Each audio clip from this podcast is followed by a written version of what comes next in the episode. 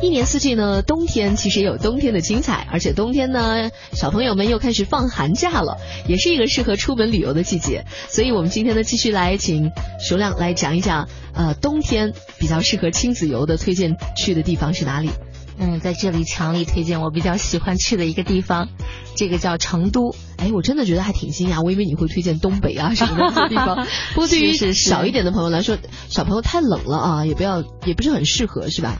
是的，因为小孩还是比较的，就是不太适应特别极冷的地方。哎，对，所以你选择了这么一个温和的、恬淡的一个城市，就是成都。嗯成都它湿湿度比较好，特别是现在天气不好的情况下，带着孩子，嗯、去这种湿润的地方，空气好的地方也是不错的。嗯，呃，同时呢，最重要的就是因为成都是一座熊猫之城。哎呀，哎呀，这个我的孩子是非常喜欢熊猫的，所以说我给他定制了一条特别的旅程，叫熊猫之旅。哎，其实台湾的很多朋友也特别爱熊猫，尤其是团团和圆圆，呃，嗯在台北啊。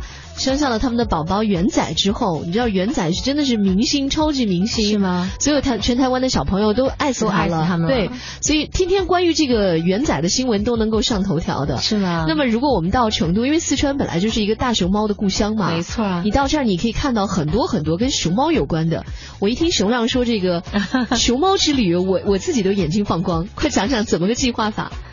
嗯，首先就是咱们要抵达这个成都。嗯其实成都不仅是有熊猫哈，它其实是一个文化之城、美食之城，嗯川味文化嘛。嗯但是呢，对于孩子来说，去接受这些东西，他会压力很大。嗯他喜欢小熊熊猫，嗯，对不对？所以说呢，就是第一带他来的就是我们的大熊猫繁育研究基地，就在这个成都市区里是吧？啊，不在不在成不都，在啊它在成都的这个北郊叫一个斧头山，哦其实离市区很近啊，就嗯十公里左右。嗯然后这个地方呢，就是它这个造园是模拟这个大熊猫野外的一个生存状态，嗯就是绿植嗯达到了百分之六十的一个这个覆盖，嗯非常适合大熊猫生活。嗯大熊猫其实也是散养在户外，嗯。然后就是非常可爱的大熊猫，然后每一个熊。猫天生我就看起来就萌萌的，嗯是不是？ 每就是这个里头养了差不多六呃八十多只大熊 猫，嗯然后正好呢，这个就是冬天的九到十一月份到十二月份都是一个大熊猫的最佳观赏时期，哦所所以说我非常建议大家在这个时期去以为什么这个时间就是秋秋冬季节？啊，秋冬季节嗯是比较适合的。嗯然后也是这个大熊猫这个就是比较乐于活动的季节，哦，它心情比较好的季节。对对 对对对，心情比较好。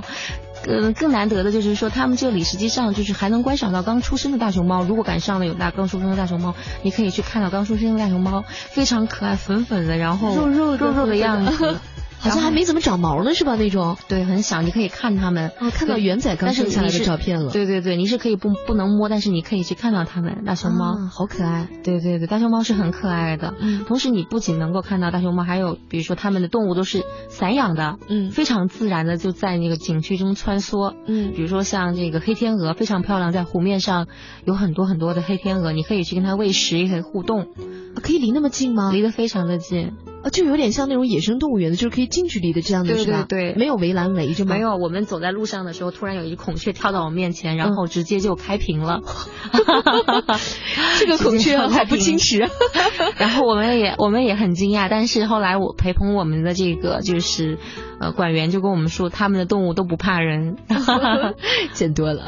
对，这这个见多不为怪嘛。嗯其实从这个这个熊猫馆里出来呢，可以孩子还是会意犹未尽的。嗯我建议所有的家长啊，还是就是一定要订一家就是跟熊猫相关的这个酒店。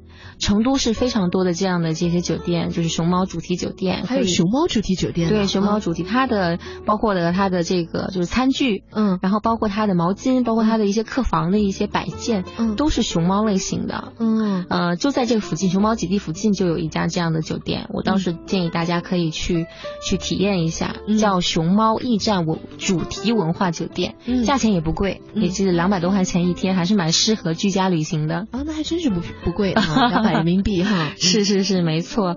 然后在这个过程中间呢，我也非常建议这些所有的游客呢提前预定，因为确实。在成都的熊熊猫这个之旅是非常的稀缺的资源，都是对对对。如果是有空的话，就看完了熊猫，其实可以跟孩子去看看都江堰，嗯，这个也是我们嗯、呃非常有名的这个就是人工的一个这个就是工人工的一个历史遗迹嘛，嗯，然后都江堰嘛，也是治水的一个非常知名的地方。对，然后我也是建议在这个过程中，也是可以跟孩子一块儿讲讲，就是都江堰它是怎么构成的，对它做了哪些历史贡献。嗯就是古代的水利设施对对啊，对对，为我们这个民众这个去除了多少水患，嗯然后让成都平原变成了这个天府之国的故事嗯啊，让大熊猫也能在这种自然的舒适的环境中生存的这样的一个嗯历史故事。你看还是寓教于景是吧？嗯，。对对，好，那么呃，我我知道，其实，在成都还有一个很好看的东西，就是大家晚上可以去看一看川剧，那个是是川剧的是里面的变脸，小朋友一定会高兴死的。没错，没错，变脸绝对是孩子们很喜欢的。我非常建议大家，呃，除了有一些酒店，我比较建议大家可以去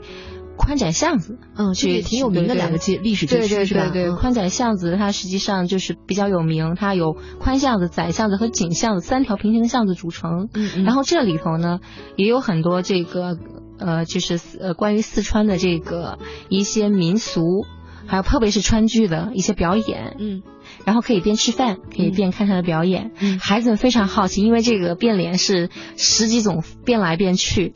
对，当在时问一我瞬们啊间他怎么对变的呢？我到现在我都没想明白这件事情。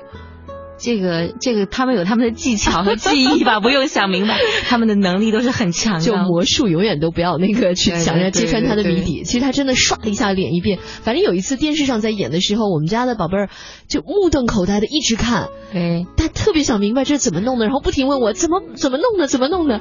我说这个是绝活儿，是。然后很多变脸的艺术家呢，其实也是非常喜欢孩子。我记得很清楚，就是我们当时同行的一个小孩儿，嗯然后呢，这个变脸的这个艺术家在台上表演，他看见小孩之后，他就专门就下台，嗯就在这个小孩面前就就变了一次脸，嗯嗯然后这个小孩就就这趟旅程就一直在讲这个故事，然后后来一直到现在为止还在跟很多朋友讲他曾经跟变脸近距离接触的故事，对他人生估计是非常重要的一个历史时刻。 啊、真的，他他的人生可能都因为这个时刻而闪亮。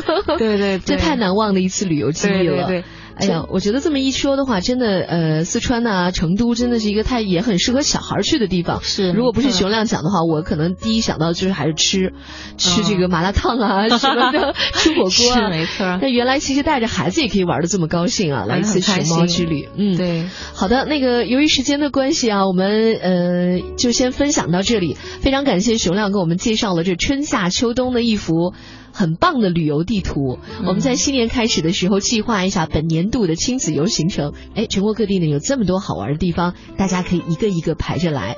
那么也谢谢熊亮今天来到我们的节目当中，下次有机会我们还听熊亮跟我们说更多的旅行故事。